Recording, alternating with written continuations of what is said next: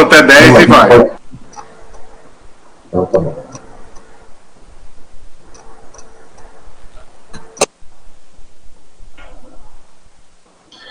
Ok, pessoal, então estamos de volta depois do nosso silêncio cosmetificador aqui que vocês perceberam aí, mas foi um problema técnico que hoje e extremamente sincrônico né, em relação à nossa temática de hoje.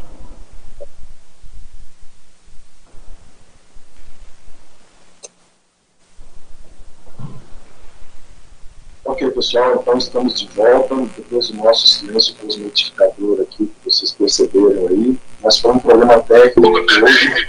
E... Ok, estamos ao vivo novamente. Então, o pessoal do YouTube, se estiver ouvindo, fala alguma coisa ali, né? Igual aquelas mesas de antigamente. Se vocês estiverem aí, manifestem-se, mas eu acho que agora vai. Agora a coisa está ao vivo. Bom, a gente estava comentando sobre a importância do tema, do silêncio cosmetificador, e as relações que isso tem com o senso comum, e obviamente que hoje a gente vai aprofundar nesse debate as questões que envolvem o processo intermissivo, né, a questão da reflexão, do saber ouvir, dentro do processo proexológico. Eu destaquei algumas é, ideias aqui da folhinha, vocês têm uma folhinha para baixar, é, aí facilmente, o, o, link já está disponível aí no YouTube, não sei se já, o Everton já colocou, mas parece que sim. É, eu queria destacar nessa folhinha a definição.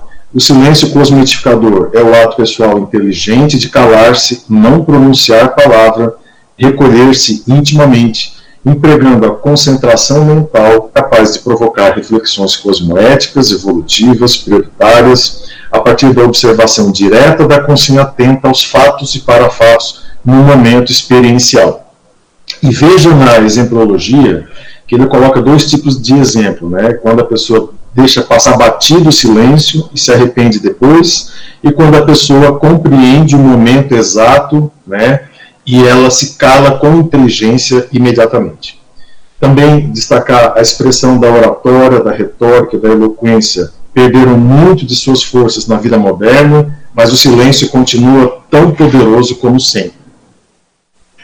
É, elo, na, seguindo ali, elo, eloquenciologia, o silêncio eloquente. Bom, tem bastante coisa aqui na folhinha para vocês verem, e eu já vou começar aqui as nossas perguntas com, com os nossos debatedores. Antes, só lembrando a todos que estão assistindo no YouTube, para dar os likes aí, para se inscrever no canal do Ciclo Mental Somático, que isso ajuda aí no algoritmo a dar mais visibilidade para a nossa página do Ciclo Mental Somático no, no, YouTube. Bom, então, a primeira pergunta que eu faço aqui, eu vou pedir para os nossos debatedores é, não entrarem em silêncio, né, não fazerem voto de silêncio, nem minuto de silêncio, mas é o seguinte, é, por que, que o ato de calar-se, o silêncio, vocês acham que pode ser importante na vida, de maneira geral, e mais especificamente na proexis? Vocês acham que calar-se é necessariamente saber ouvir?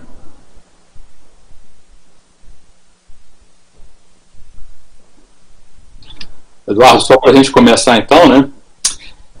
É, você, essa pergunta é até bem filosófica, né? Calar-se é saber ouvir, né? Mas eu vejo assim, ó, a, a, o silêncio, ele de algum modo é uma forma de comunicação, né? Eu acho que é isso que a gente pode pensar.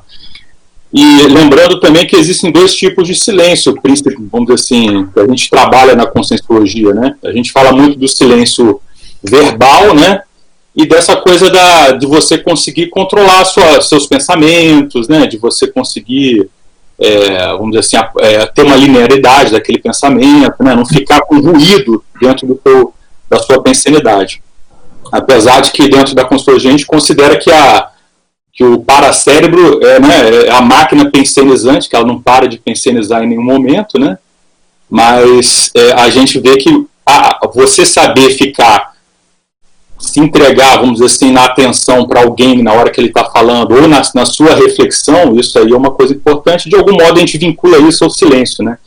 Então, eu vejo que esse tema ele, ele, ele é muito importante para tudo isso, inclusive para o parapsiquismo, para várias coisas que a gente trabalha aí na consultogia, para concentração, atenção, tudo isso. Rosa?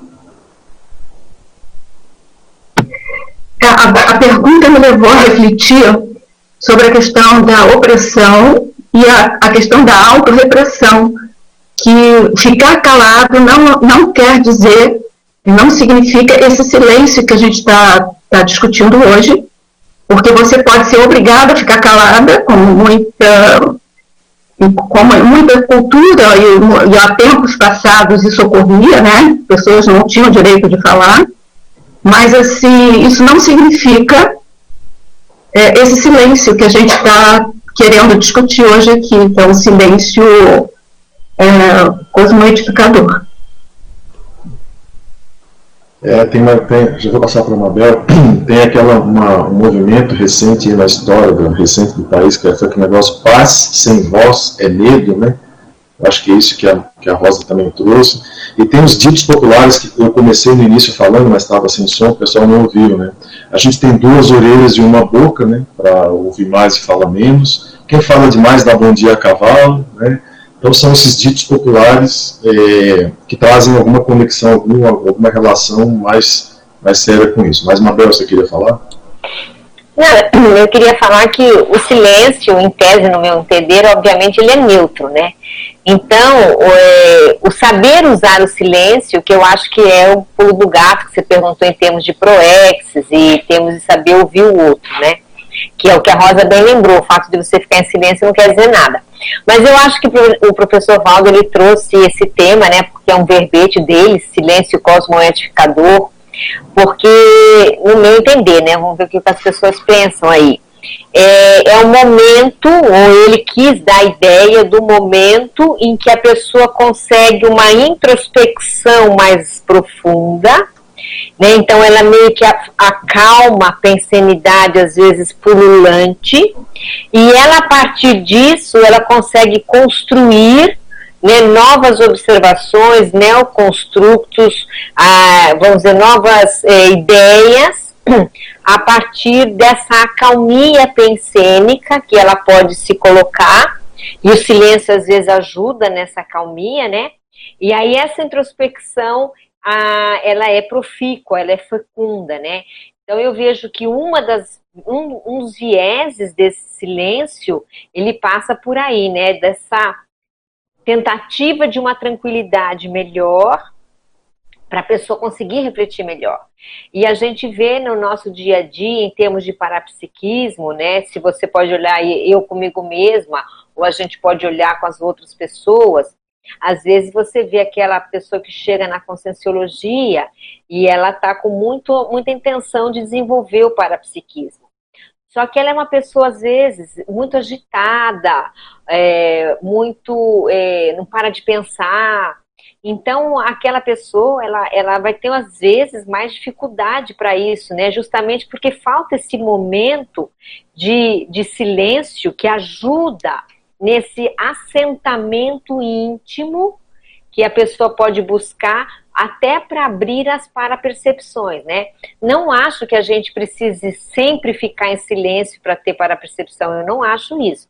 Mas às vezes há momentos que isso pode ajudar e para as pessoas muito agitadas, aí sim, quem sabe isso seja uma ferramenta interessante, justamente por causa desse assentamento, né? Eu entendo esse silêncio como uma tentativa, uma busca de um aprofundamento intraconsciencial que muitas vezes se faz necessário. João Paulo? É, é, eu acho que essa parte do silêncio né, vai depender muito do temperamento de cada um também, porque a pessoa que é mais introspectiva, ela fica em silêncio, ela não faz tanta força para ficar em silêncio. Enquanto a pessoa extrovertida, ela faz força para ficar em silêncio. O desafio é maior. Né?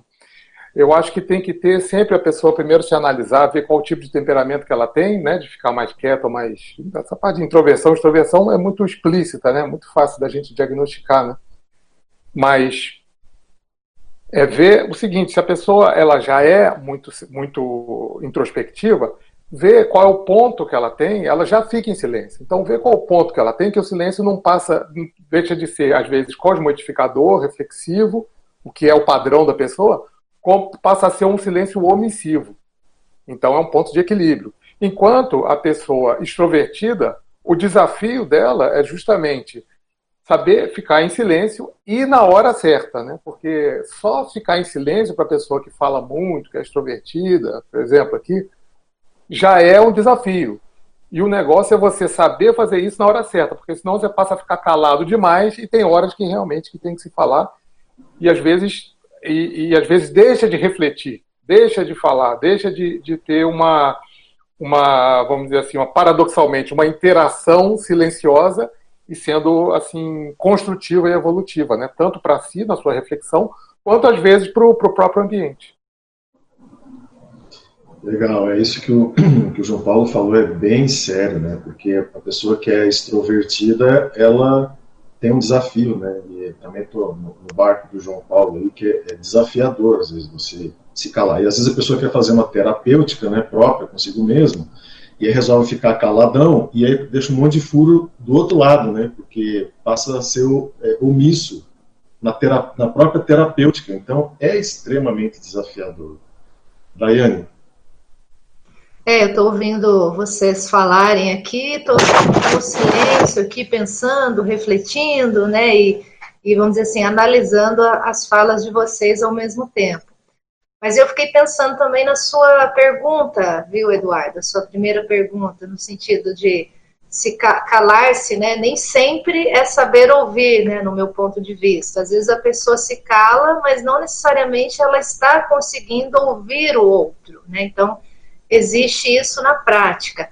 Agora, paradoxalmente, o ato de calar-se, né, quando a pessoa entra nesse silêncio cosmoedificador, e acho que faz um link com a fala da Mabel, a pessoa ela começa a pensar antes de falar. Então, na hora que ela realmente se cala, na hora que ela realmente ouve, ela pensa antes de falar. E aí, nesse ato, às vezes, ela consegue, vamos dizer assim, captar insights de amparadores, ou até mesmo saber se aquilo que ela está captando é uma inspiração proveniente de amparador ou proveniente de assediador.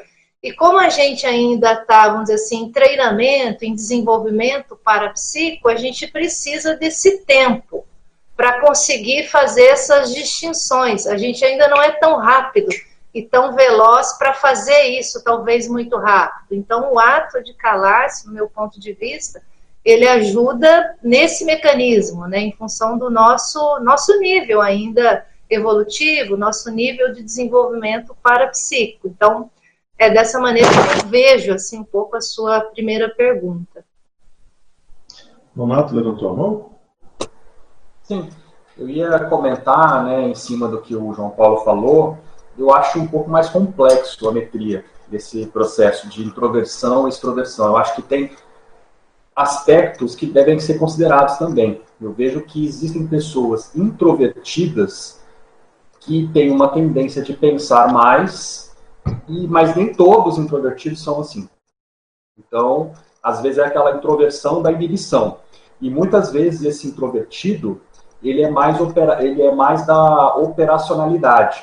Então, no momento da, da, da reflexão, ele não vai se sentir tão à vontade.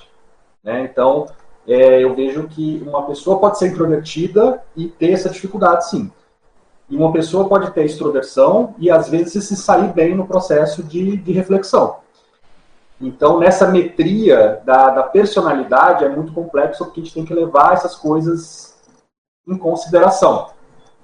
Eu acho que a Conscienciologia tem vários instrumentos que ajudam a gente a identificar esses pontos. Além dos básicos, né, assim, da conscienciometria, do conscienciograma, eu diria que algumas coisas práticas que ajudam são os laboratórios de autopesquisa, de uma maneira geral, né, como que a pessoa se sente lá, como é que ela fica.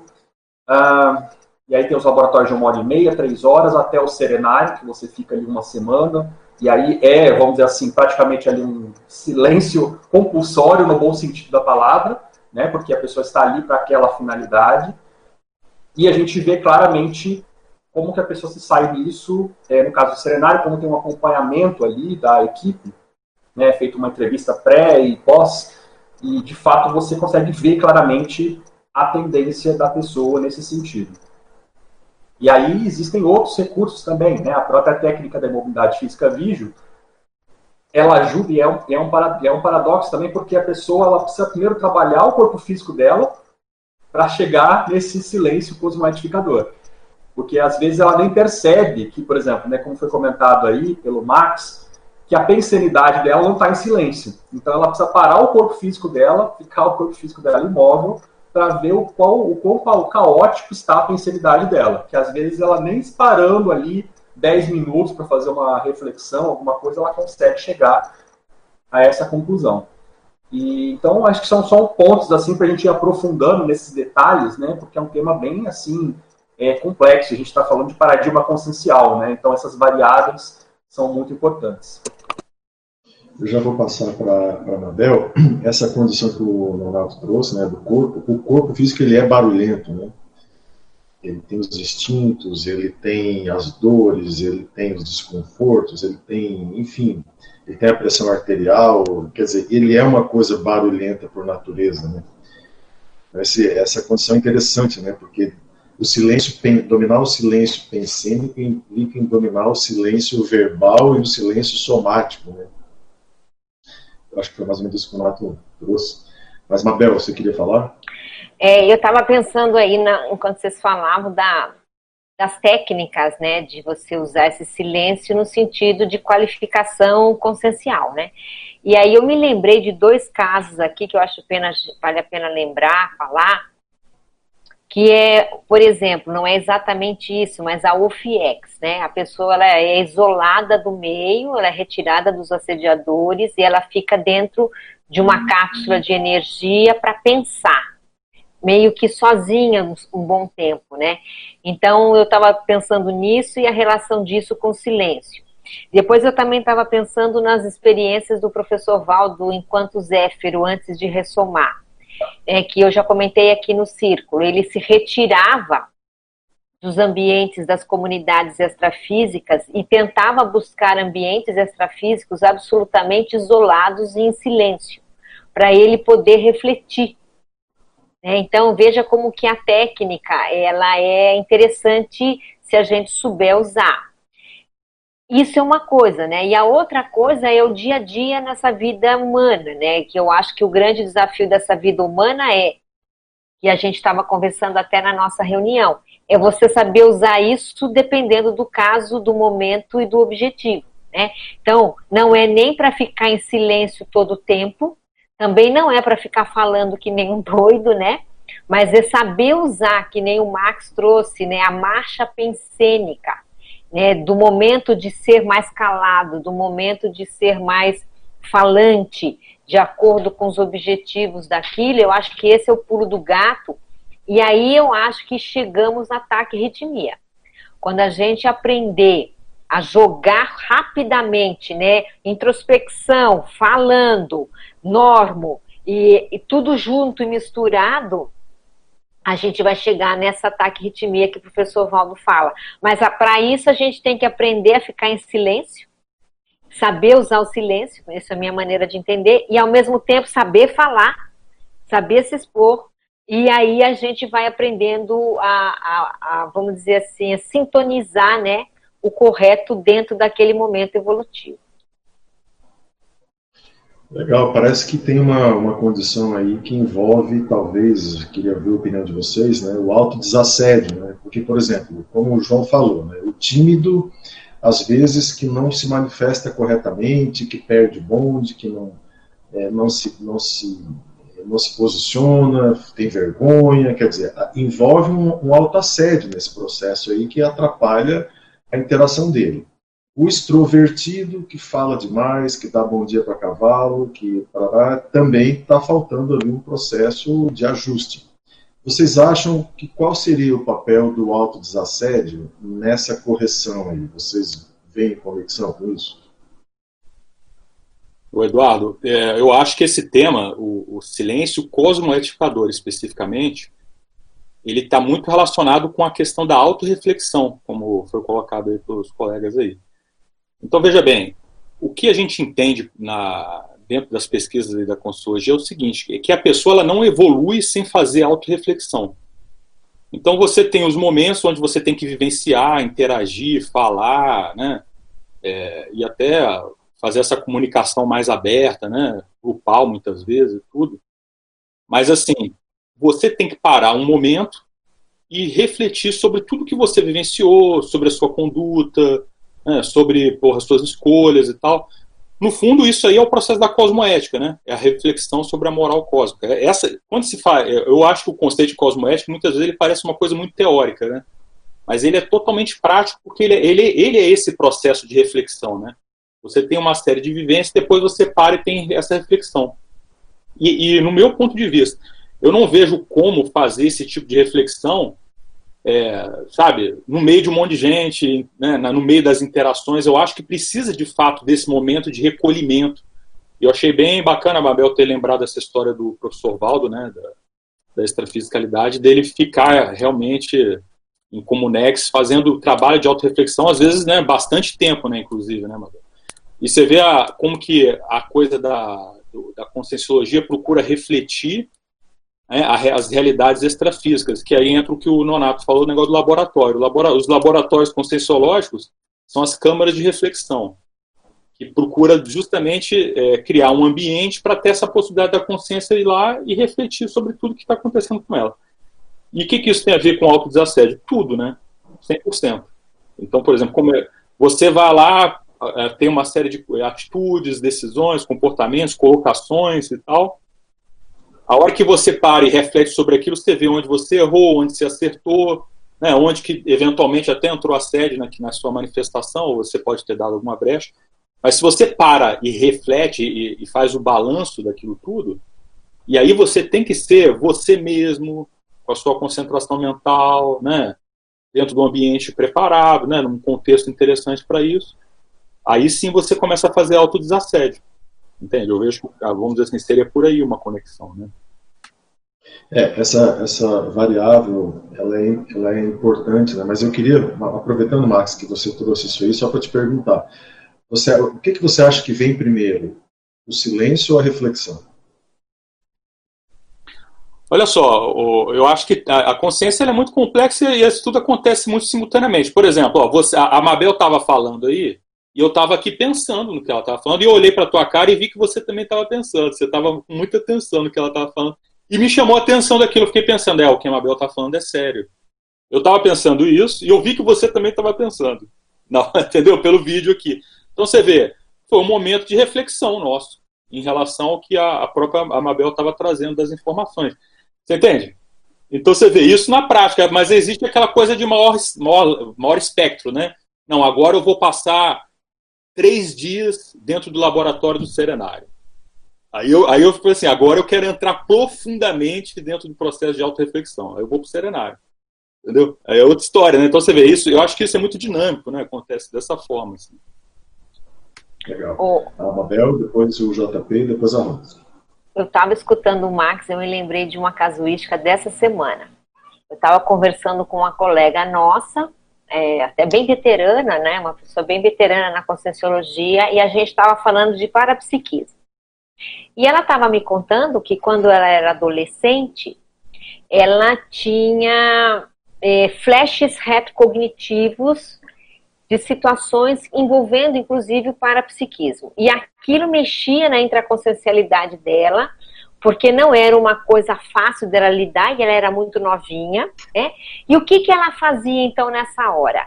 Para ela fugir da situação, ela saía andando e falando. Ela começava a falar com todo mundo na hora. Então ela perguntava uma coisa para cá, tá, tá, tá, ela começava a se enturmar. Para quê? Para fugir, para fugir daquela rememoração parapsíquica. Eu me lembrei isso em função do que o Max estava conversando, né? É, falando da autorreflexão. Veja como que é o mecanismo da consciência em relação a isso, primeiro da fuga, e segundo, como a calmia revela. Se ela ficasse mais calma, ela ia revelar aspectos seriexológicos dela que ela não queria ver. Então, qual era o mecanismo de fuga dela ou de defesa? Ela não se permitia ficar em silêncio, e numa acalmia pensênica para poder não revelar o que tinha vivenciado em vidas pretéritas. Se a gente pegar esse aspecto e cada um olhar para si, é possível que a gente vai identificar outros mecanismos de defesa eventuais que um ou outro possa ter. Então, o caso dela era, ela saía andando rápido, ela falou bem isso para mim. Eu saía andando rápido e falando. É, isso, o que que fazia, Mabel? Dispersava o meu, a minha atenção, provavelmente dispersava a própria é, holomemória dela e, e, a presença das consciex também, elas não tinham mais acesso e perdia a conexão e ela se sentia melhor. Né? Então, por aí, se a gente pegar esse ponto e extrapolar, nós vamos achar um monte, pode ser que a gente ache um monte de problemas conscienciais que são camuflados dessa maneira. Muito interessante. JP? É, eu estava lembrando aqui que tem a autorreflexão de cinco horas, né, a técnica. E ela, a técnica propriamente dita, ela para você ficar cinco horas e sem nem anotar. Você levar papel e ficar anotando. E na época eu fiquei pensando, poxa, mas por que, que não, não fica anotando? Por que não anotar, né? E é aquele, é aquele negócio do exercício também da reflexão. Para algumas pessoas, assim, não é uma técnica é, fácil, né? Moleza para todo mundo. E, e, e, não anotar, e anotar passa um pouco, um pouco pelo que a Mabel estava falando. Às vezes anotar pode passar a ser um recurso, primeiro, de fuga, né? Então você a pessoa não consegue ficar sozinha, não consegue ficar é, é, ela com ela e, e acabou-se. E ela vai acaba arranjando recurso para ela ter o que fazer ali cinco horas, entendeu? Sozinho. E, e, outra coisa, depois que a gente dessoma, as anotações que a gente fez ficam, anotação de, de, papel, essas coisas, ficam. O que importa é o que a gente, né, o que a gente aprendeu aqui, o que a gente vai levar para geneticamente. Então, uma, uma coisa. Outra coisa é que esse tipo de reflexão, de, esse tipo de técnica de reflexão, é bom, assim, por exemplo, auto-reflexão de 5 horas. Não dá para fazer todo dia. Pelo menos eu não consigo fazer isso todo dia. Mas o bom é se a gente conseguir fazer isso periodicamente, e, e, e, aumentar o nosso hábito de reflexão diária. Então, não é fazer todos os dias cinco horas, mas ter todos os dias algum momento de auto-reflexão você com você, sem, sem, sem fazer mais nada. Porque tem muita gente que tem aquela dificuldade de ficar sozinho. Passa também, de novo, pelo pouco do que a Mabel estava falando. A pessoa ela não consegue ficar sozinha, não consegue ficar sem fazer, sem fazer assim, né, com o corpo, ficar fazendo nada e ficar só pensando. E me lembrei uma vez um documentário que eu, que eu vi de uma a biografia de uma pessoa. E aí eu estou vendo aquele documentário e eu estou vendo que aquela pessoa, em todos os momentos do, do documentário, né, vai passando ali o cotidiano dela, a pessoa está viva. O cotidiano dela, ela estava sempre é, acompanhada de gente, sempre muita gente, sempre não sei o quê. Aí o, o, o entrevistador do documentário falou assim: é engraçado, né?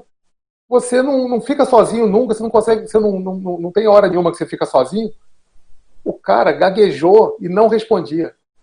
Ele simplesmente não consegue ficar sozinho. Não consegue ter outras pessoas.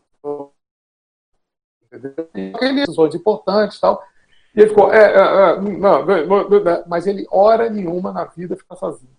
Então, isso é um, isso é um, isso é um problema sério para a pessoa, porque o, o, o, eu nunca esqueci uma vez o Valdo falando, que é uma forma simplista né, de uma característica do serenão, fala assim, ó, o serenão chegou a ser serenão porque ele reflete mais que os outros. Ele é, ele é serenão primeiro que você porque ele refletiu mais do que você. Então ele tem mais tempo, mais estrada de autorreflexão. Né? E para autorreflexão a gente vai precisar do, também do silêncio, de, e, de um silêncio né, assim, positivo, né? não seja omisso, enfim, é um silêncio reflexivo mesmo. Então é isso. Legal. Rosa?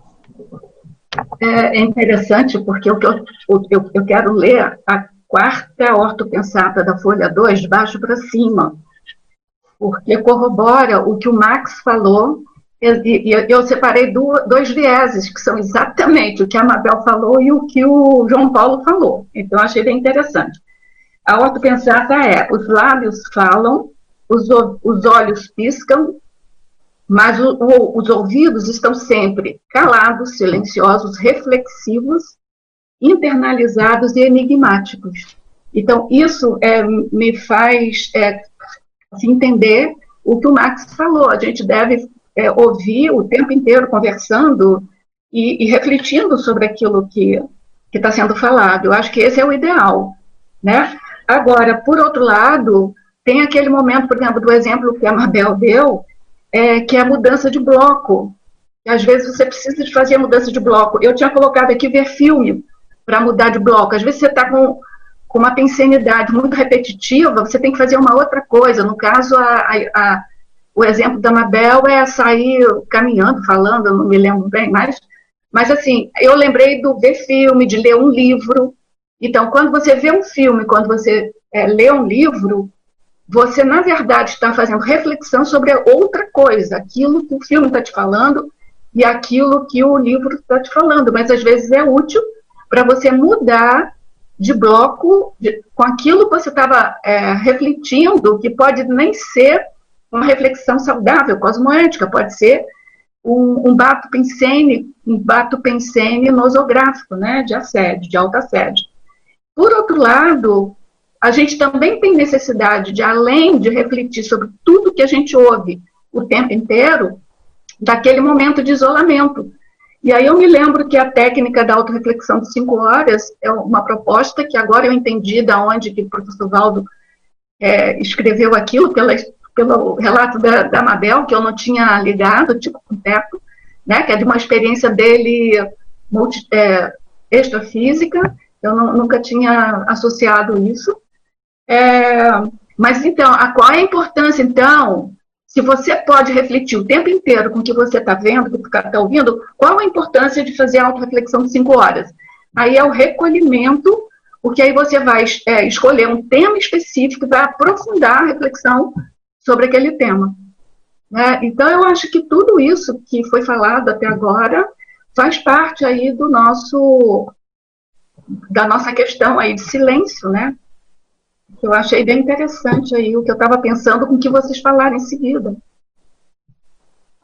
É, isso aí, né, Rosa, isso aí envolve. É difícil a pessoa fazer reflexão com alto assédio, né? Ela vai fazer uma, uma reflexão auto-assediadora, né?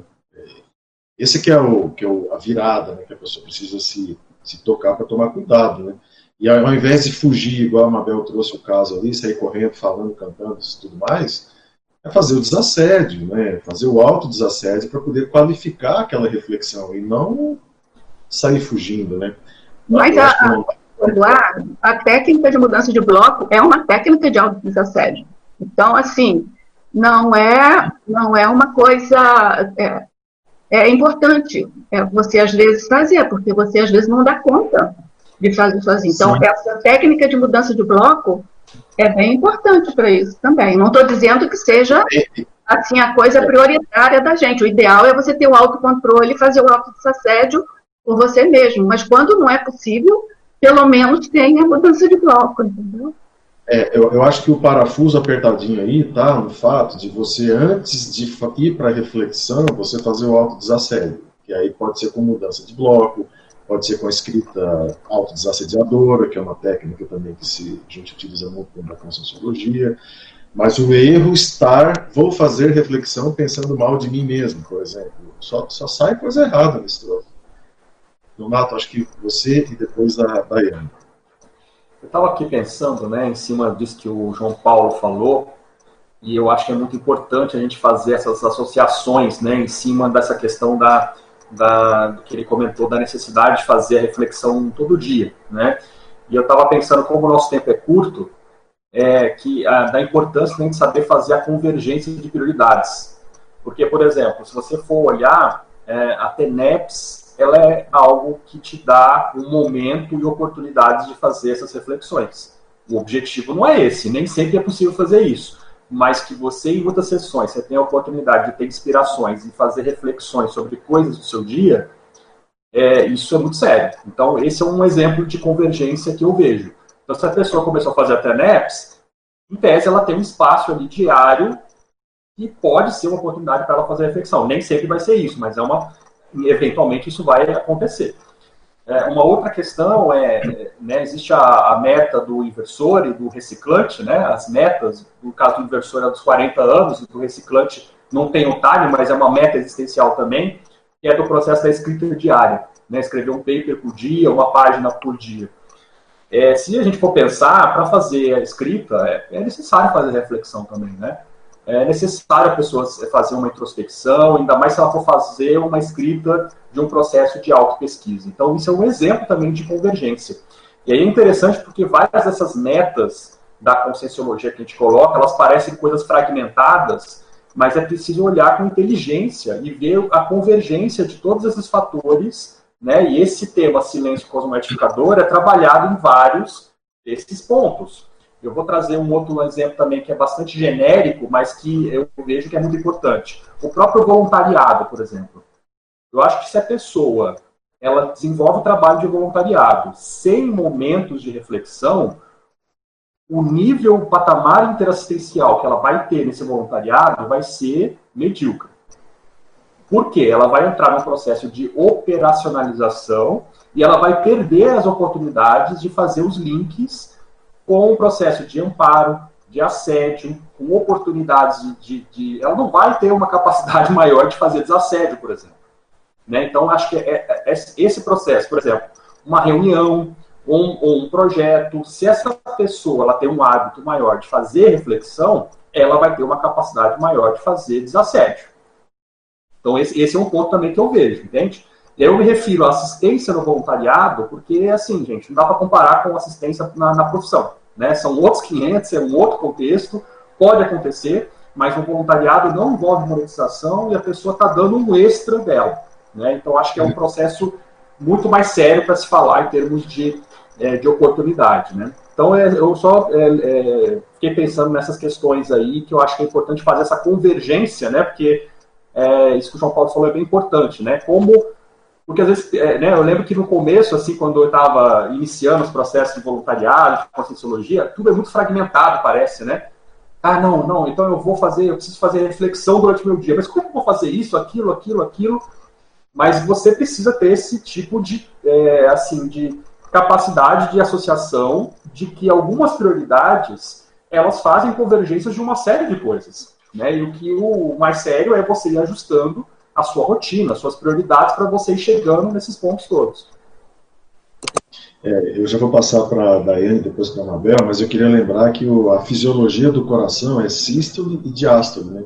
Então é a sístole, a força, e diástole é o relaxamento. E a parafisiologia da consciência é mais ou menos isso também, né? Você vai e reflete. Vai. Você precisa ter esse, essa, é, esse investimento na ação e depois na reflexão. Isso faz parte da parafisiologia evolutiva, né, de você evoluir. Se você fica só na ação, na ação, na ação e não faz reflexão, você não faz a diástole, digamos assim, da evolução, né, que é a questão do relaxamento e da, das suas auto-reflexões. É, agora a Daiane e depois a Mabel. É, na verdade, Edu, eu quero trazer uma pergunta. Eu estou ouvindo vocês falarem, estou achando tudo muito interessante, estou pensando aqui uma série de coisas. Mas, é, voltando um pouco na fala da Rosa, né, eu fiquei pensando no exemplo que ela trouxe e me surgiu uma dúvida.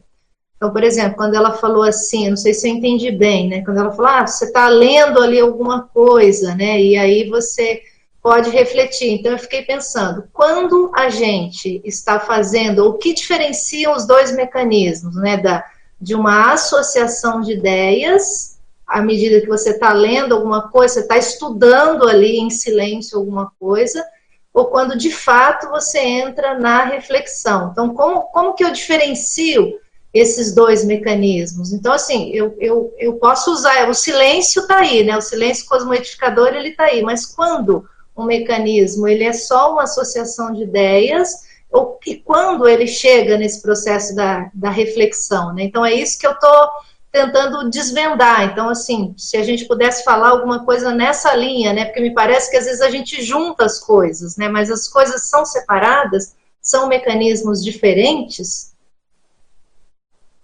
Acho que a Rosa pode falar ali, Rosa.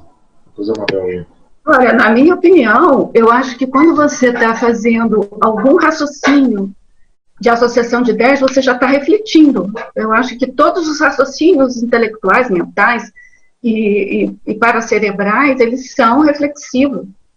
Ou seja, é, é, é de algum raciocínio. A reflexão para mim é você fazer algum raciocínio com, com o contexto que você está vendo, vivenciando e, e, tirar algumas, algum resultado, ou nem que seja para corroborar ou para refutar aquilo. Então, para mim, assim, qualquer. Se você está lendo um livro, você não vai beber aquele livro igual você bebe uma água, né? É, você vai deglutir cada palavra que você está vendo, cada informação que o autor está te dando, e, e, e, avaliar, confrontar com aquilo que você tem dentro, já de cognição. Então, isso para mim é reflexão. Por isso que eu dei a ideia. Mabel? Não, não era nessa linha, mas só pensando aqui, a pergunta da Daiane, né?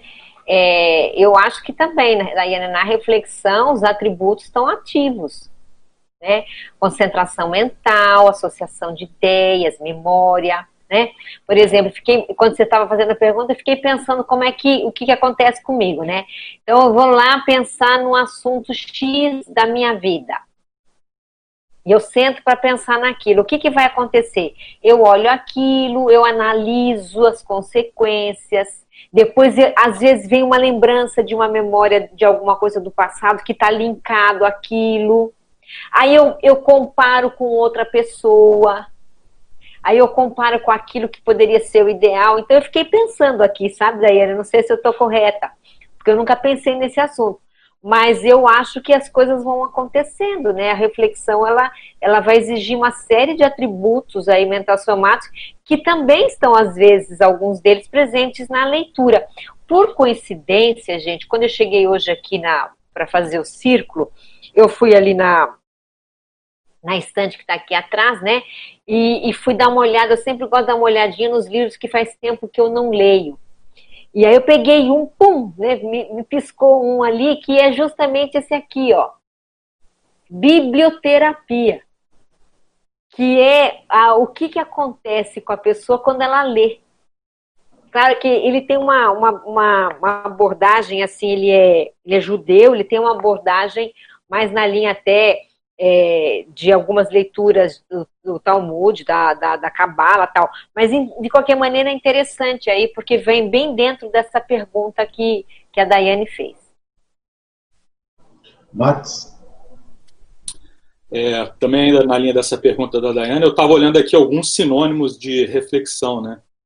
Então a gente tem aqui, ó, ponderação, raciocínio, pensamento, observação, contemplação, análise, estudo, cogitação, consideração, elucubração, é, ensaio e por aí vai. Então, tem bastante, né? Então, o que, que eu vejo que é interessante da gente pensar dentro dessa linha em relação à reflexão? É que na, nas interações, a gente tem os conteúdos que as pessoas passam umas para as outras, as ideias, né, os conceitos e tal. A reflexão é quando você assimila um conceito de modo crítico, vamos dizer assim. Então, por exemplo, a, a pessoa está. Vocês estão falando aqui. A gente está analisando, vendo se tem lógica o que está falando, né? se, tem a, se, se o pensamento está fundamentado em premissas adequadas, premissas corretas, premissas até dentro do próprio paradigma consciencial, tudo. Então, a hora que a gente está fazendo essa avaliação, eu entendo que isso acaba sendo uma espécie de reflexão, né? E por que, que eu acho importante a gente ressaltar isso? É porque um dos grandes problemas que tem hoje na humanidade é justamente isso. As pessoas elas pegam os conteúdos que se tem em todos os meios e elas simplesmente assimilam aquilo como verdade realidade, aquilo como uma verdade. Dependendo da fonte. Ah, se foi fulano que falou, é verdade. Se foi ciclano que falou, é, é mentira. Mas eles não olham, de fato, realmente o que está que, que que tá fundamentado naquela ideia, naquela abordagem. Tal. E esse é o grande, a grande falha, vamos dizer assim, hoje do, do, do pensamento das pessoas. Né? E muitas vezes ainda tem uma falha que é uma meia reflexão, né? que tem aquele velho ditado, né? É, se você desenvolve um raciocínio baseado em premissas falsas, todo o seu raciocínio ele, é, ele fica sendo falso, né? Então, como tem muito processo ideológico por trás de tudo isso, a ideologia nada mais é do que dogmas, né? Vamos dizer assim, do pensamento.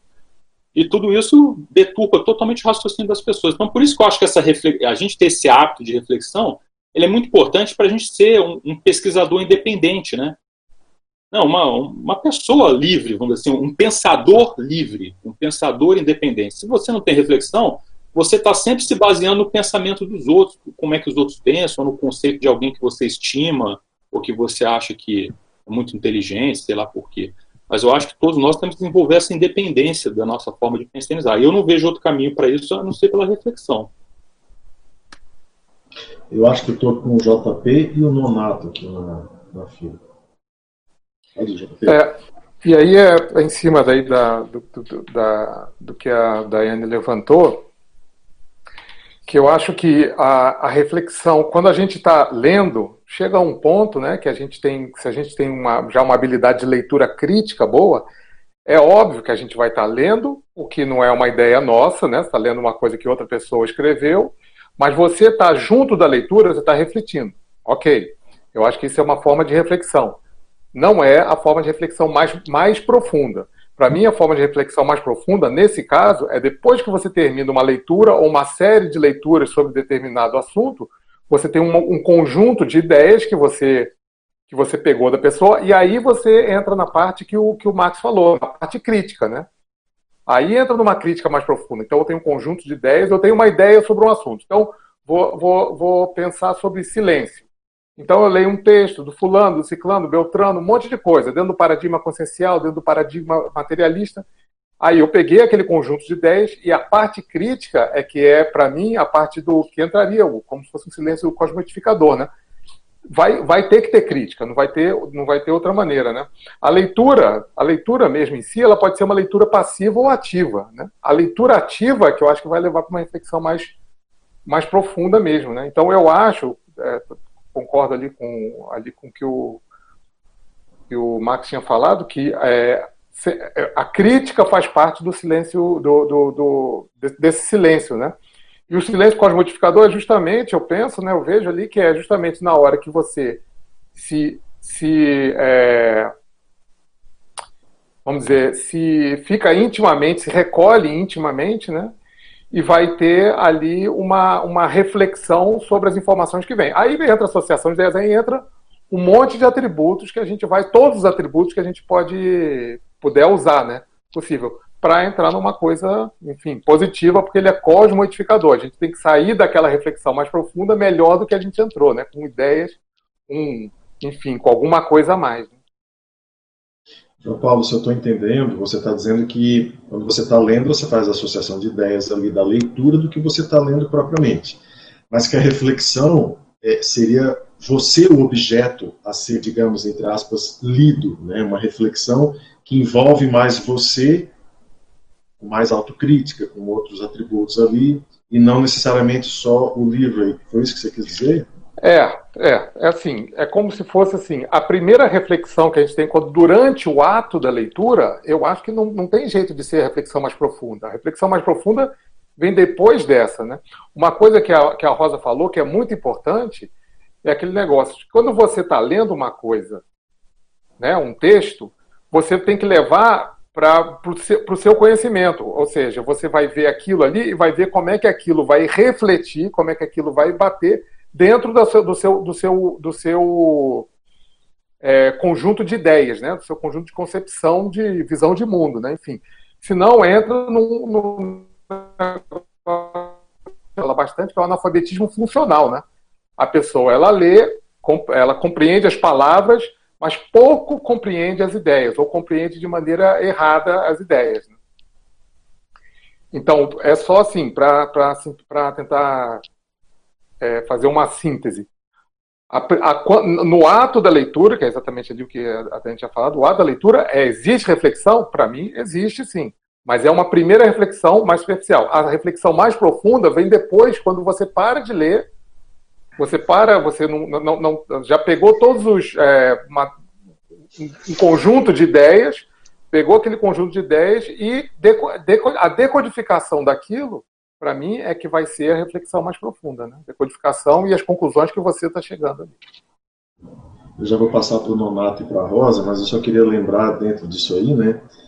Essa pensada aqui. Se você não sabe sobre o que refletir na vivência da técnica das auto-reflexões de cinco horas, procure responder com toda sinceridade a esta simples pergunta.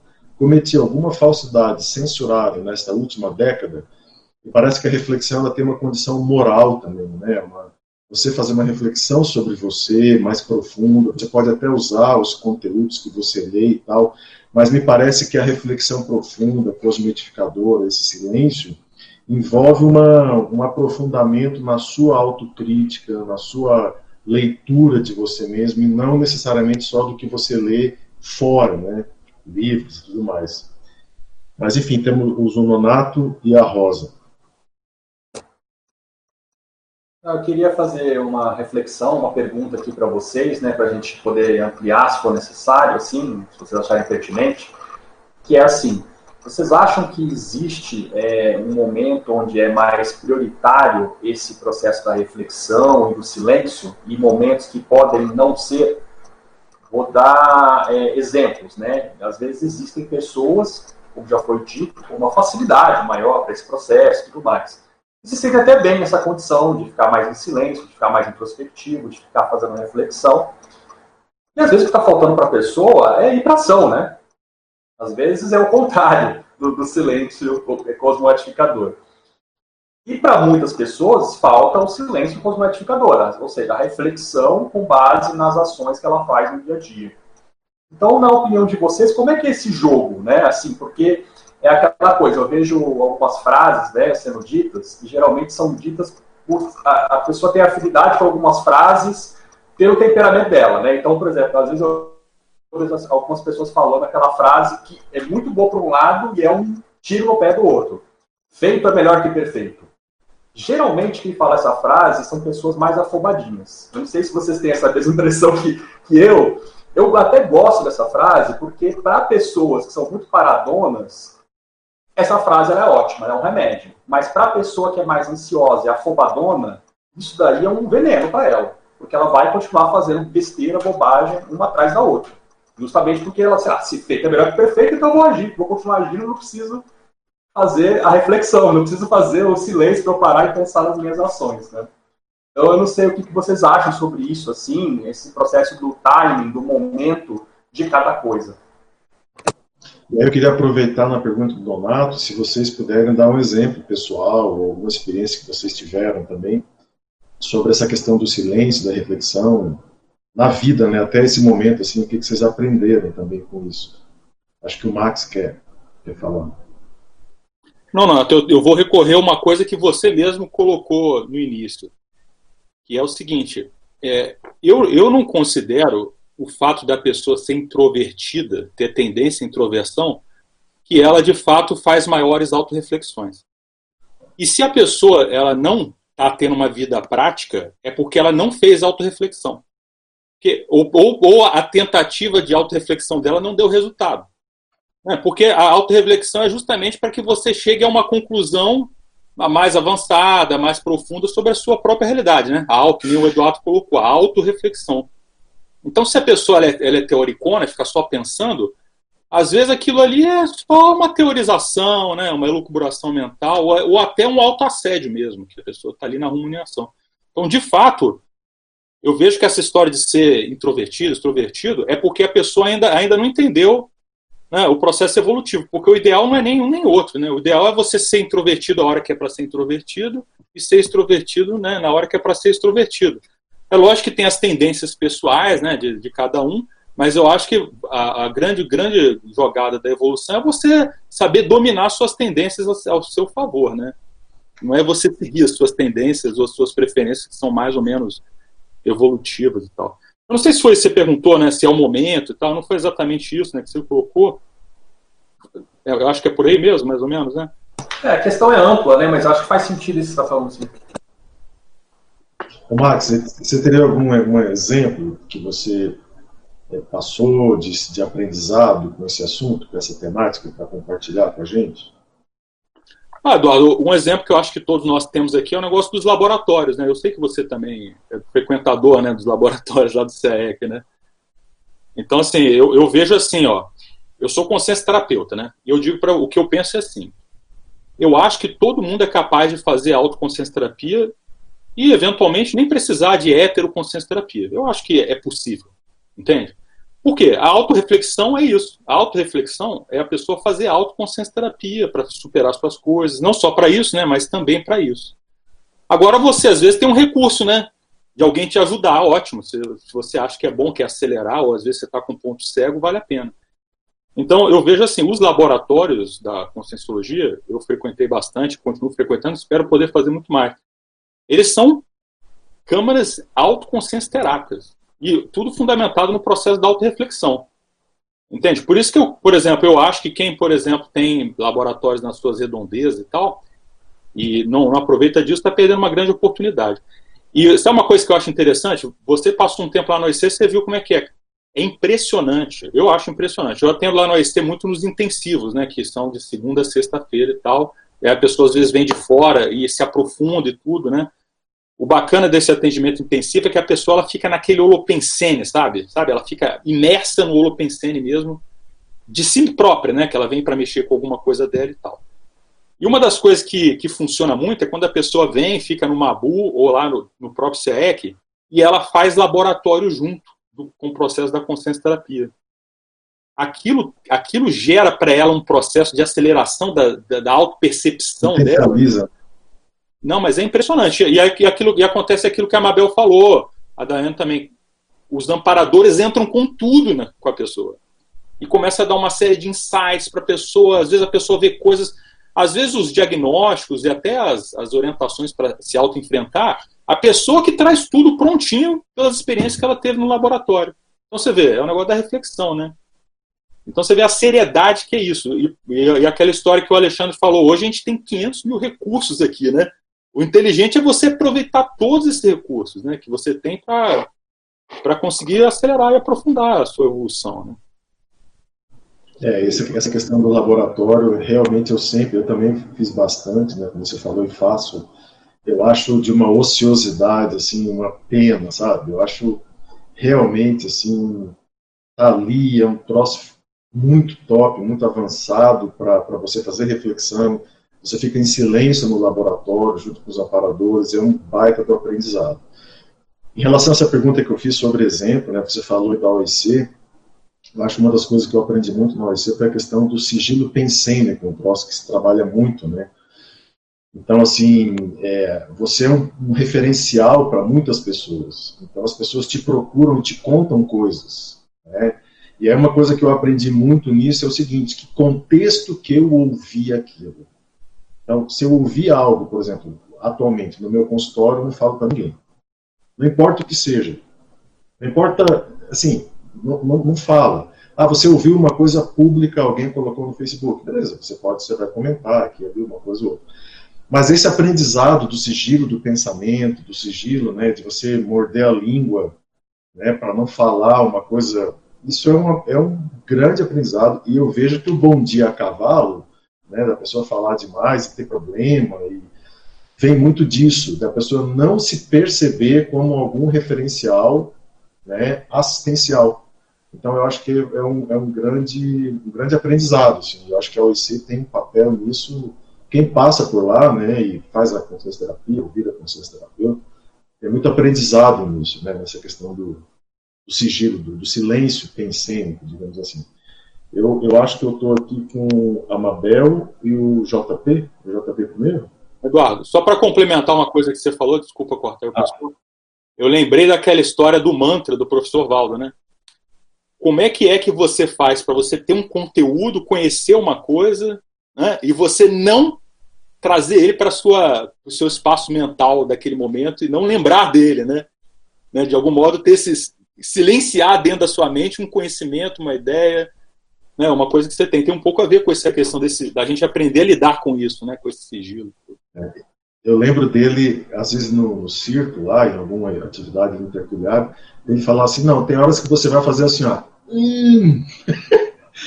Tem que morder a língua, literalmente, porque te dá uma vontade de falar, dá uma...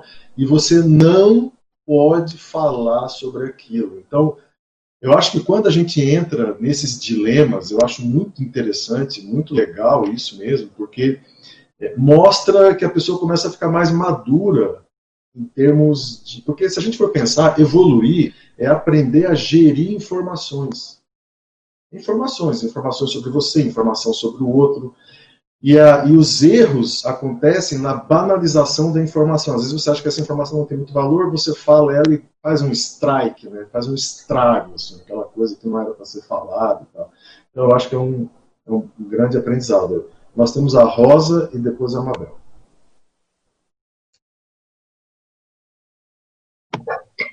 Então, você estava querendo exemplo, né?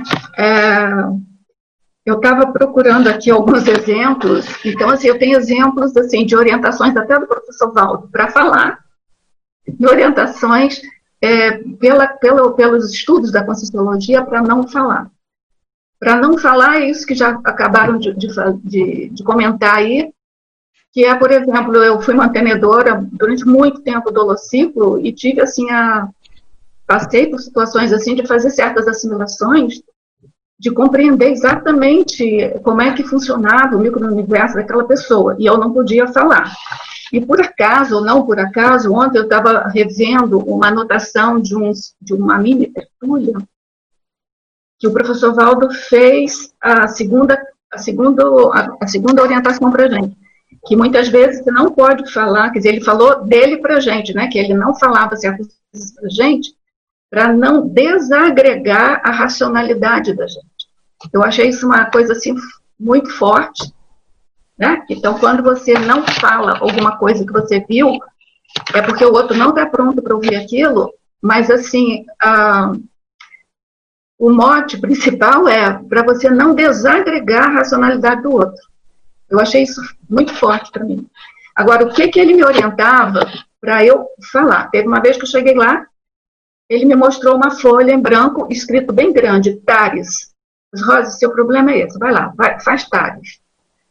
Entendeu? Ou seja, é para eu sair da minha auto-reflexão, do meu mundinho e, e botar para fora. Né? É, outra coisa também, é, eu fiz com cinco cobaia com ele. Então, era para eu me expor mais. Então, e tudo isso que vocês estão falando era desse momento. De, tem um momento da vida da gente é, que a gente tem que expor, e tem outro momento da vida da gente que a gente tem que é, se, se, se, colocar mais no, no, silêncio, né? Mas é um silêncio reflexivo. E aí, para dar um exemplo, por exemplo, é, lá dentro do holociclo mesmo, enquanto estava lá, de um livro que mudou completamente a minha, o meu olhar para o mundo, para o cosmos, para a conscienciologia, para a minha família, para mim mesma, foi o Homo sapiens reurbanizado. Então, assim, eu li aquele livro, fazia muitos, muitos cosmogramas para serem incluídos no, no, no Homo sapiens e toda aquela carga de informação foi fazendo um barulho dentro de mim, e eu tive, eu fui fazendo umas auto-reflexões, reflexões, perguntando para o Sovaldo, e aquilo simplesmente mudou completamente a forma de eu, de eu pensar. E uma técnica aí mudando de novo para a forma de eu me expor mais. É, teve uma pessoa, assim que o professor Waldo começou a fazer aquelas tertúlias é, no, no Salão Verde, né? Uma técnica que a gente usou, que não foi criatividade minha, a pessoa chegou para mim com um documento que ela, eu e uma outra pessoa ter, é, assinaríamos, e eu assinei, eu tenho esse documento até hoje, é, de que teríamos que fazer uma pergunta todo dia na tertúlia para o professor Valdo. Eu me lembro que as primeiras perguntas eu anotava para poder não, né, tremia a voz, enfim. Mas no final das contas eu acabei ficando sem vergonha e perguntava direto para ele sem nenhum problema, né? Então assim existem técnicas para você sair do seu mundinho para outro é, e, e, existem técnicas que eu acho que, que a leitura, ouvir tertúlia, estudar com sociologia, que é para aumentar a tua a mega cognição para fazer reflexões produtivas evolutivamente. Eu acho que sem adquirir novas cognições, as reflexões da gente vai ficando cada vez mais no, no na mesmice, né? No, né? Então, eu acho que adquirir conhecimento novo é uma forma de dar um upgrade nas nossas auto-reflexões. Meu exemplo foi esse. Legal, Rosa. Mabel? A Mabel, a Mabel fala que ela estava né, para falar, depois eu estava na fila, tá? Ah, desculpa, João. Pode, pode falar. Quer falar, João? Pode falar, João. É, não, segue. É, não, eu estava lembrando desse caso de quem fala e quem não fala, né? É, e eu fiquei pensando, existe a autorrepressão laringo-chacral e existe a consciência tagarela. Tanto uma quanto outra são trafares e imaturidades e autoassédios. Então eu só queria lembrar que às vezes, tanto de um lado quanto de outro, né, pode haver consciência se utilizando disso. Então é bom que a gente fique esperta nessa situação. A pessoa não fala nada, ela é autoassediada e ela pode ser heteroassediada, né? Também, junto. Uma mordaça, ela se sente com uma mordaça para falar. E por outro lado, você pode ter a pessoa desenfreada, tagarela demais, que ela também é usada pelas consciex para falar o que não deve, para botar fogo no play, como se diz, né? Para ser a indiscreta, para ser a pessoa que traz aquela informação na hora errada e derruba o holopensene que às vezes estava nivelado por cima. Então é interessante a gente pensar tanto de um lado quanto do outro e cada um fazendo ali as suas auto e hetero pesquisas no assunto. JP? Ai, faltou só uma coisa que eu queria comentar, Edu, desculpa. Quando alguém perguntou, acho que foi o Nonato, ele falou das técnicas, que eu achei interessante, são técnicas da conscienciologia que ele trouxe. Eu me lembrei, que a gente também já comentou isso aqui no círculo, que tem pessoas que têm dificuldade de escrever livro justamente porque não sabem ficar sozinhas e em silêncio. E elas têm essa dificuldade de se separar né, por mais tempo. E aí ela não consegue aprofundar e às vezes os textos não saem. É interessante pensar nisso também. Vai lá, JP. É, eu vou voltar lá atrás um pouco, né? É, é sobre a parte da, de novo, da introversão e da extroversão, que realmente o ideal não é ser, né, como o Max tinha falado, não é ser nem totalmente introvertido, nem totalmente extrovertido. Mas existe uma hierarquia nisso. A gente pensar. Tá? Porque o que acontece? É, eu sempre digo que é o seguinte: existe o, o introvertido, o próximo, o próximo degrau dele, próximo ele tem vista para evoluir, é ser extrovertido, mas ser extrovertido. O extrovertido, o próximo degrau é ele ser ambivertido. Porque o introvertido, ele tem dificuldade de ser, de ser extrovertido. Para ele tem que fazer força. Ele não consegue, o cara que tem uma, uma, um, um temperamento predominantemente introvertido, conseguir extroversão, sabe, se, ser extrovertido de uma hora para outra. coisa faz uma força danada. O extrovertido, ele consegue ficar introvertido mais fácil um pouco, entendeu? Porque é um, é um estágio que já passou, já foi. Então ele já está extrovertido, mas o, o, desafio dele é ser ambivertido. A ambiversão, que é o ideal, né? Ou seja, você saber na hora certa ser introvertido e na hora certa ser extrovertido. Né? Na hora certa saber calar e saber ser autorreflexivo, né? E na hora certa também falar e não ser é, é, omissivo, né? Com relação às coisas. Isso é uma coisa com relação a isso. Agora, eu queria dar, né, como você tinha pedido, né, é, é, casuística pessoal e eu lembrei do seguinte: eu tive muitos casos de tratar, às vezes, com pessoas com um distúrbio psiquiátrico ou algum, alguma semipossessão, algum tipo de surto, alguma coisa, né? E principalmente no voluntariado, né, como era chamado assim, às vezes, né, para arrancar toco na hora, assim, quando a coisa está acontecendo, está quente, você chega às vezes no ambiente, está tendo um problema sério. E às vezes a pessoa está tendo algum problema, às vezes até psiquiátrico. E naquele momento, eu me lembro que várias vezes, várias vezes o recurso é justamente não falar. O recurso é justamente observar e refletir pelo que está acontecendo, porque às vezes está acontecendo ali aquele problema, e aí eu ficava, as pessoas estavam todo mundo falando, tentando controlar, tentando dar ideia, tentando né, mostrar para a pessoa as coisas, e a pessoa ali está tá no meio de um surto, né? E às vezes eu chegava no ambiente, eu falava assim, ó, oh, gente, deixa eu, deixa, eu, deixa eu ficar aqui com a pessoa. Aí eu ficava quieto, ouvindo a pessoa. Aí a pessoa descarregava. Falava, falava, falava, as coisas mais, entendeu, absurdas. Às vezes falava coisas até certas, entendeu? Só que a pessoa não estava bem ali naquele momento. E às vezes eu só olhava, prestava atenção no que ela estava falando, prestava bastante atenção no que ela estava falando, entendia como é que ela estava pensando, e aí eu sabia lidar melhor com a pessoa. E aí, dali em diante, a gente conseguia, é, enfim, acalmar, acalmar a pessoa, acalmar o ambiente.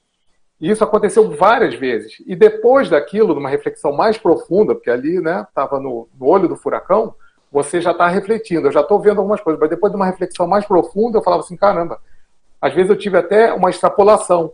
Eu ali não estava pensando no meu ego, eu ali não estava pensando, às vezes, nem exatamente na minha segurança, no meu, entendeu? É, era simplesmente você entra seguro da coisa e você e você consegue, com, através de silêncio, de, de reflexão e de dar atenção para a pessoa, porque ela quer falar, aquilo ali já acalmava o ambiente, porque a pessoa já estava com a cabeça cheia e as pessoas estavam mais desesperadas em volta, tentando acalmar a pessoa, falando e agitando às vezes mais o ambiente. Né? Então isso aconteceu várias vezes. Estou falando que isso é regra, né? Mas comigo aconteceu muitas vezes. Predominantemente era assim. No ambiente mais agitado, quando você entra mais quieto e reflexivo, às vezes você consegue fazer desassédio, você consegue tranquilizar o ambiente, não só simplesmente sendo quieto, calando a boca, não é isso. Mas é você sendo aberto para a pessoa, entendeu? A sua energia está aberta, a pessoa se sente à vontade, às vezes aquilo é um alívio, porque ela estava querendo só falar.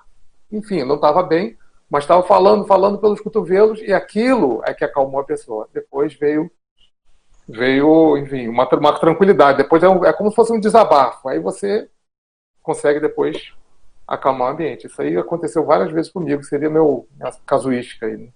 Agora, você vê que essa sua fala aí tem relação com aquela questão da pensata, né, que os amparadores agem muitas vezes de maneira silenciosa. Né?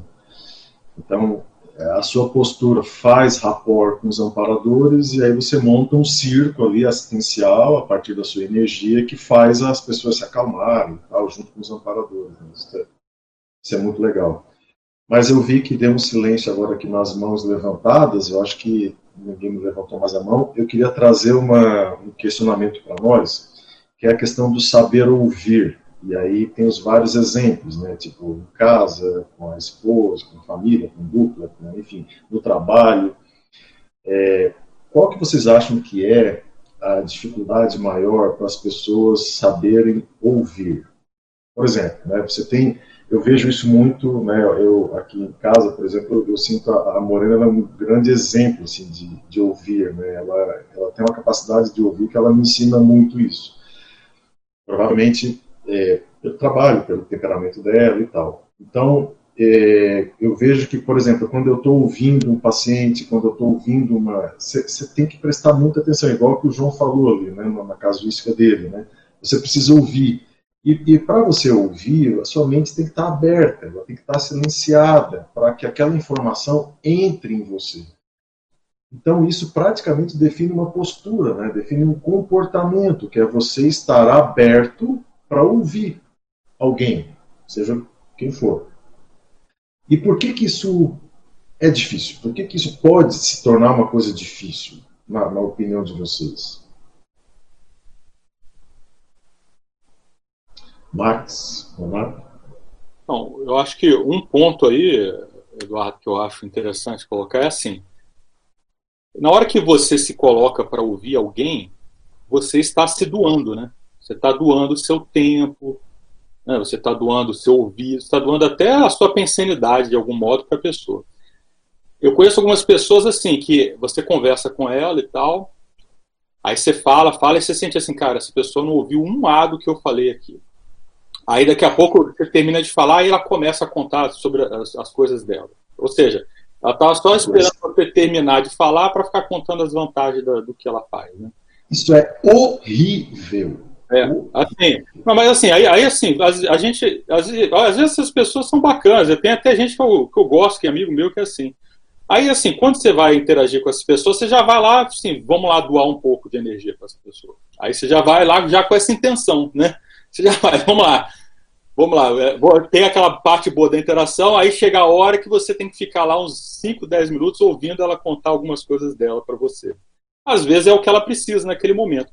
O que eu acho nessas horas é, é a gente não se deixar vampirizar, né? Eu às vezes fico fazendo EV quando a pessoa está falando muito e tal. Né? Às vezes fico lá entendendo assim, o que, que, será que se passa na cabeça dessa pessoa? Será que ela não percebe? Ela é desse jeito? Então assim, mas eu acho que para você ouvir, eu acho que o primeiro ponto é esse, ó, é você tem que estar disposto a se doar né, para outra pessoa. Eu acho que é o primeiro, talvez um dos primeiros passos aí para isso, né? Acho que é por aí. Pô, muito legal isso, Marcos. Muito legal. Eu acho que tem ali o Nonato. Nonato, você gostaria de fazer a tua pergunta, teus comentários aí, e depois dar uma olhadinha na internet, ver se tem alguma questão? Sim. É, eu ia fazer um comentário aqui que para mim é o ponto mais sério, eu acho que no nosso contexto aí, né, falando de intermissivista, maxi-flex grupal, eu acho que a gente tem que falar do processo de assimilação daquilo que é, é ouvido, né, daquilo que é falado, daquilo que é conversado eu acho que esses casos, assim, né, da pessoa não ouvir, né, se manter muito fechada, isso é muito grosseiro, né? Eu acho que no contexto, pode acontecer, mas acho que no contexto nosso, aqui de intermissivistas, a tendência de acontecer mais é aquela situação um pouco que o Max estava falando aí. A, a, né, você está ali falando com a pessoa e a pessoa está te ouvindo, mas ela não assimilou 5% do que você falou ela pegou a forma, a vírgula e não mexeu o conteúdo, entendeu? Então é, é, uma, é uma questão. E aí eu acho que o ponto não é nem a pessoa tirar, ficar contando vantagem, como o Max falou, que é uma situação que acontece também. Mas acho que o ponto mais sério é quantos casos a gente vê que a pessoa é muito boa, é excelente, tem muitos trafores, mas a pessoa começa a ter vários problemas de relacionamentos dentro do voluntariado, a ponto de ela não ter mais ambiente para voluntariar.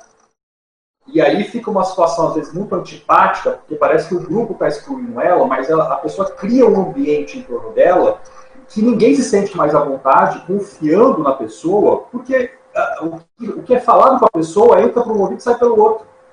Então fica muito complicado você é, ter assim, né, tipo, poxa, né, assim, não, não, é um processo que não é produtivo para nenhuma das partes, né? E, o, e aquela situação gera um desgaste desnecessário.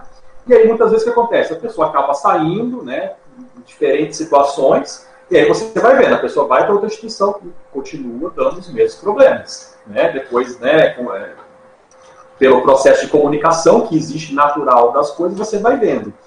Então eu vejo que um dos pontos mais sérios para nós, intermissivistas, falando aí, né, francamente, no processo de Max Projeto Grupal, é isso. Eu acho que assim, muitos a gente recebe muitos feedbacks no dia a dia. E é, eu vejo que o, o grande pulo do gato nosso é saber assimilar isso o máximo possível.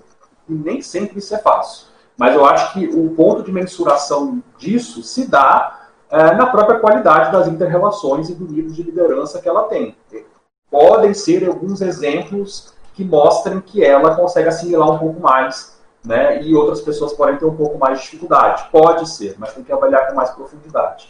Então, eu acho que esse, é, esse processo, eu vejo que, para mim, eu procuro sempre analisar isso, sabe, Eduardo? Assim, quanto que eu preciso é, assimilar o que está sendo dito nas próprias entrelinhas, entende? Nem sempre as pessoas é, é, né, te falam francamente aquilo que precisa ser ouvido, então, é, essa, essa escuta também ela precisa ser é, é, aprimorada. Mas eu acho que o ponto mais sério que eu vejo são esses casos de não dificuldade de assimilação do que é dito.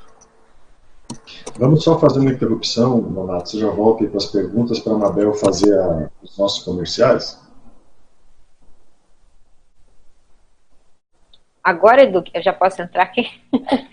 então, gente, olha, nesse final de semana a gente tem o curso Inversão Mesológica, que é o curso da ação integrada. Os professores são a professora Nara, professor Everton, e eles vão estar trazendo esse curso amanhã, no domingo. Eles vão estar falando sobre ativismo consciencial, reeducação parapsíquicas, domicílios libertários e por aí vai, né? Como é que faz essa inversão, ou seja, ser um agente, vamos dizer assim, cooperador o qualificador da mesologia e não ser engolido pela mesologia. Então, quem tiver interesse, as inscrições é no campo CAEC. Legal. Vamos ver o nosso online, ver se tem alguma pergunta, alguma questão aí mais para debater, não, tá tudo bem. Deixa eu ler aqui uma pergunta, tá? É... Deixa eu pegar aqui agora, que tem algumas, mas eu vou selecionar aqui. Eduardo Dória está perguntando, né, em fatologia, na página 1, linha 1, quais são as dicas para otimizarmos a difícil arte de permanecer calado nesta época de pandemia, na qual todos querem se manifestar de alguma forma? É uma ótima pergunta. Bom, eu vou responder assim, uma coisa que, que eu procuro fazer, que eu aprendi a duras penas na pandemia, ficar quieto mesmo. Porque assim, não existe um lado 100% certo, então, tem, a gente precisa ter um cuidado danado com as bandeiras que a gente levanta, é sempre uma confusão no processo de internet, daqui e dali, e aí às vezes você vai arrumar problema com pessoas que são seus grandes amigos. Então eu acho que a questão do silêncio hoje na pandemia não precisa ter omissão, né? Você pode colocar os seus pontos de vista e tal. Mas eu acho que é importante sempre ter a bandeira do respeito ali, né? De você ter cuidado com o jeito que você escreve, a forma que você se manifesta e tal. E, sinceramente, assim, eu acho que é um momento muito crítico, né? É, é muito mais para reflexão e assistência na TENEPS, para o mundo, para o planeta, para as consciex, do que você ficar ali degladiando no Facebook, degladiando aqui e ali por causa da sua opinião, da sua posição. Eu acho que é uma reflexão vai ajudar nesse aspecto, é fazer a assistência que o planeta está precisando agora. E outra coisa que eu vejo importante é a pessoa não subestimar a TENEPS dela. Tá? Porque assim, as TENEPS estão totalmente sobrecarregadas. Onde tem possibilidade de assistência, está tá rolando assistência porque é muita gente doente, UTIs lotadas, famílias dilaceradas, gente triste, e às vezes tem gente que não está nem aí, então essas às vezes você vai fazer assistência extrafísica para essas pessoas também, para ajudar a acordar as pessoas, enfim. Eu acho que é um momento delicado que cabe muito mais reflexão e assistência silenciosa do que propriamente manifestação e barulho na internet. É, só para a gente colocar uma organização, a Daiane levantou a mão, eu acho que a Rosa levantou a mão também, né, Rosa? Eu só perdi quem levantou primeiro, e vocês me ajudam aí? Foi a Daiane ou foi a Rosa? Mas enfim, Daiane, então vai, eu vi você levantando, depois a Rosa fala. Então tá, na verdade eu quero voltar naquele ponto lá daquela sua pergunta lá sobre não saber ouvir, né? E eu fiquei pensando nisso, porque para mim isso pode ter diferentes etiologias dependendo ali da situação, né? Mas queria tocar num ponto assim que talvez para mim, ou no meu ponto de vista, seja mais comum, né, nesse ato de não saber ouvir, para mim, a pessoa que tem dificuldade ou ela não quer mudar a sua convicção ou as suas convicções. Então, quando ela se fecha, né, ela não quer ouvir opiniões diferentes, é porque no fundo, né, ou vamos dizer assim, haja uma predominância de convicções que a pessoa tenha dificuldade aí de abrir mão ou mudar. Então, ela se fecha ao ato de ouvir. E se a gente for pensar, pelo menos essa é a minha maneira né, de pensar, dificilmente um problema tem uma única solução, né? Mas quando só uma solução é apresentada, então aí a gente precisa pensar. Então, tem convicções atrás disso, né? Então, há convicções aí quando só uma solução é apresentada. Então, às vezes, a gente precisa abrir para ouvir, para pensar em outros tipos de soluções e não só aquela, né? Que às vezes a gente tenta impor, né? Então eu fiquei pensando nessa consideração aí, ou nessa condição das convicções, atrapalhando o ato de ouvir. É, isso que você está trazendo é sério, né? Porque a pessoa pode passar uma vida construindo convicções erradas, né? E ela se apega em convicções erradas e fica naquilo a vida inteira. E às vezes ela tem um sucesso pessoal naquela condição e ela acha que é aquela convicção dela que sustenta ela, que dá força para ela, quando às vezes é o contrário, né? a pessoa está numa convicção errada. Rosa? Então é rapidinho, porque o tempo está acabando, mas eu me lembrei demais de uma proposta que o professor Valdo fazia para a gente, para a gente fazer uma análise se a gente estava bem com a gente mesmo. era ficar sozinho em casa com o espelho, não podia deixar de ter espelho, para a gente se olhar no espelho, para ver como é que a gente reagia perante nós mesmos. Então, assim, nesse sentido, lembrando desse teste, né, eu penso que a pandemia é, um, é uma oportunidade para a gente fazer o teste de o quanto a gente consegue ficar sozinho conosco mesmo. Eu acho que é bem importante isso. Eu só lembrei desse teste que o professor Laudo fazia, eu não lembro, propunha, eu não sei se vocês lembram também. Legal. Donato, tem mais pergunta? Tá tudo bem? Bom, a gente ainda tem alguns minutinhos. É, eu, a gente já comentou aqui várias coisas, né? Mas eu queria final, entrar nos nossos finalmente aqui com relação ao silêncio parapsíquico, o silêncio pensênico, dentro do processo parapsíquico mais avançado. E aí eu queria ouvir vocês e as experiências de vocês em relação a essa condição do silêncio no parapsiquismo. Qual que é o papel que vocês veem é, do silenciar a mente na experiência parapsíquica, nos fenômenos parapsíquicos, dentro da experiência de vocês?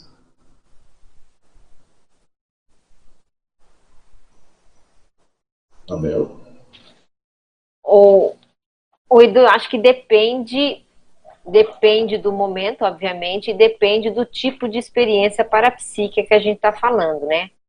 Mas é, acho que, de certa maneira, perpassa tudo isso um mínimo de acalmia mental, é, psicomotora que a pessoa tenha se ela quer alcançar uma interlocução, estou falando interlocução agora, né? Um tipo de, de fenômeno, uma interlocução mais aprofundada com as consciências, né? Então essa calmia ela precisa estar tá presente.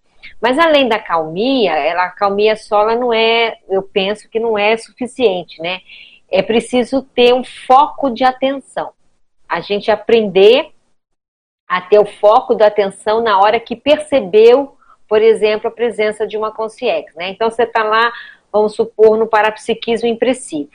É, e você percebe a chegada de uma consciência, você percebe o padrão de energia e a sua sinalética toca. E aí aquilo te dá uma certa confirmação de que há um movimento de consciência mais próximo de você, vamos supor. Aí você, você tem vários caminhos, né? Mas um caminho é presta atenção, né? E, e para prestar atenção, normalmente a gente tem que focar, e é esse o momento que precisa ficar, às vezes, mais silencioso, né? Porque ajuda no foco da atenção para tentar captar o que está acontecendo. Então eu vejo que nesse tipo de fenômeno, né, esse especificamente, o, a atenção exigida na percepção faz com que naturalmente você se, se fique mais silencioso, porque ajuda na, na concentração e na atenção, entendeu? Na captação. Então eu vejo que entra nesse momento. Agora, o, o, interessante é, percebe, né, pelo menos na minha experiência, quando eu percebo esse movimento, eu fico quieta, mas eu não fico passiva, no sentido assim, eu fico quieta, mas eu fico antenada. Entendeu? Eu, eu, pelo menos eu funciono assim. Eu não sei se eu estou certa, se eu estou errada, mas eu anteno tudo, né? Tipo, e começa a me questionar, pera, quem está aqui, como é que é, tem alguma. Eu vou aprofundando, eu vou, eu vou até evocando nessa hora. Eu evoco mesmo, eu evoco, vou, vou, na minha tentativa de melhorar esse tipo de, de conexão, né?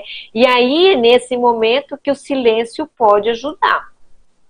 Agora, você veja uma coisa: há outros momentos em que as coisas acontecem sem silêncio. Por exemplo, quem aqui nunca esteve numa sala de aula falando é, e ao mesmo é, e ao mesmo tempo que você está falando, as informações vão chegando. E aí é interessante todo mundo aqui, quem está escutando, eu tenho certeza que já passou por isso. E além de você estar tá escutando, fala, você fala você percebe a ideia chegando e ainda você raciocina. Da onde veio isso que eu nunca pensei isso? Então, você tem três pensamentos simultâneos ali. Você não perde a informação e acha até interessante. Então, veja, só terminar a ideia, já te passo. Então, veja, esse é um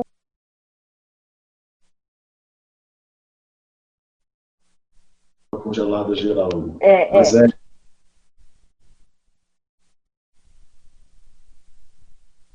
Acho que congelou de novo. Você está falando e você está, nossa, nunca tinha pensado nisso. E é quando, quando já aconteceu isso comigo, eu pensei, eu preciso anotar isso, mas você não pode anotar, porque você está no meio de uma aula, né? Então é muito interessante. Aí, eu acho, eu gosto muito desse fenômeno, porque aí mexe com vários atributos ao mesmo tempo. Então, porque, e, eu... e, e várias possibilidades, porque você não para de falar. É, nesse aspecto que você está trazendo, é, você acha que esses atributos que te levam a essa reflexão mais profunda com você mesmo, também te levam a uma conexão mais profunda com os amparadores na hora que você está falando, né? É, você sabe, é, pois é, claro, uma, uma, aí, aí fica uma coisa que se a gente conseguir desenvolver isso, né, cada um aí por si, ela vai criar aquela lateropensenidade altamente funcional. Eu lembro que quando eu, eu escrevi o, o, livro lá do Zéfiro, né, que eu estava estudando o professor Valdo, eu não sei se eu estou certa, mas eu, eu cheguei à conclusão que dos fenômenos que ele vivenciava no dia a dia, no dia a dia da Tares, a lateropensenidade dele era das mais funcionais e importantes. Por quê? Porque ele não precisava se retirar. Era em qualquer lugar, em qualquer momento, aonde é que ele estivesse, em qualquer tipo de interlocução, o ponto estava lá em momentos precisos, entendeu? E, e, eu acho que isso, eu, eu particularmente, eu tenho esse sonho de consumo, né? De desenvolver isso de uma maneira mais, mais, vamos dizer assim, eficiente, né? Porque no dia a dia isso é muito, muito funcional. Tá, eu acho que nós temos Rosa, Daiane e Nonato, é isso mesmo?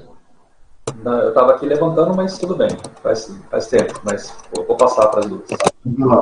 Vai, Nonato, vai, pode, pode você.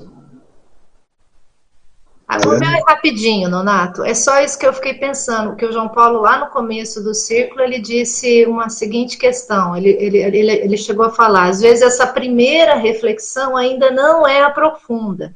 Então, pegando esse exemplo ainda da Mabel, na hora que o fenômeno está acontecendo, você tem ali um primeiro, vamos dizer assim, a primeira camada de reflexão, mas acho que a reflexão profunda mesmo vem com a análise do conteúdo do fenômeno, né? Então, isso que, só isso que eu queria, acho que, ressaltar, porque na minha visão é, é, é eu penso dessa maneira. Perfeito. Rosa? Eu, eu queria, na verdade, dar um, um contra-exemplo aqui do que, que não se deve fazer. É que eu acho que faz parte do nosso crescimento, né? Então, assim, nos trabalhos de escrita, no trabalho de revisão, que é assim o que eu mais estou fazendo atualmente, eu me vejo assim, eu, eu fico refletindo tanto, tanto, tanto, que eu corto é, a conexão com o amparo. E às vezes eu me vejo assim, parada naquele momento ali, não vem ideia nenhuma, aí eu lembro que eu tenho que parar, fazer um EV, relaxar, deixar minha mente vazia para poder retomar o trabalho, e aí vem as, as inspirações, ou, ou até mesmo um, um, refluxo meu mesmo, né? Que uh, não dá para perceber bem isso. Então, o, acho que assim, o ideal perante essa minha experiência é você refletir o tempo inteiro, sem perder o track da, da recepção de lateropensenidade, que é um aprendizado, que eu acho que é o que eu estou me propondo a fazer, mas, mas ainda tenho dificuldade. Então, assim, quando a gente fala em autorreflexão, é muito importante, né, o silêncio autorreflexivo, mas essa autorreflexão não pode ser tão intenso, assim, tão nulificador da possibilidade de, de receber é, pelo parapsiquismo alguma, alguma informação. Então, é, é, é mais um exemplo que acontece comigo. No meu momento evolutivo, eu estou aprendendo como fazer essa, essa condição melhor. Refletir não é se fechar em copos, né, Rosa? O Nonato quer finalizar, Nonato? É, eu, eu ia precisar um, um pouco mais de tempo para falar aqui, mas eu, eu, só quero fazer um, um, um, aspecto, né, que eu acho que é, esse, esse, tema é bem complexo, assim, né, mas em alguns aspectos do parapsiquismo, eu vejo que quando você entra num nível de descoincidência maior, é necessário você saber lidar com o silêncio. Né? É, de maneira até é, compulsória, você entra em um estado de descoincidência tamanho que, se você não souber lidar com o processo de descoincidência, por exemplo, numa atividade de campo, numa atividade de dinâmica, que você pode estar mais descoincidido em função do trabalho, é, é bastante necessário você é, lidar com esse processo de ficar mais em recolhimento. Ficar, é, até vamos dizer assim, é, vamos supor no caso de um curso de campo, que é um negócio mais intenso, por exemplo, quem é de equipe ou quem está ali é, à frente do trabalho, é, na semana do curso ficar mais ali, vamos dizer assim, numa semana mais tranquila dentro do possível, organizar aquilo ali, porque de fato você entra num estado de descoincidência tão grande que uh, é necessário um, um, aprofundamento nesse processo de ficar mais na sua e em silêncio, entende? Porque senão você começa até a ter algumas, é, alguns problemas decorrentes da própria descoincidência que você entra ali naquele momento. Mas acho que é um tema que a gente pode aprofundar em outros debates. Legal, pessoal. A gente está chegando aqui no final, 10h45. Mabel, você tem os números? Nós tivemos 65 participantes e 261 acessos. Ok, a gente queria agradecer a todos a participação e no próximo sábado tem mais aí ciclo mental somático. Até lá.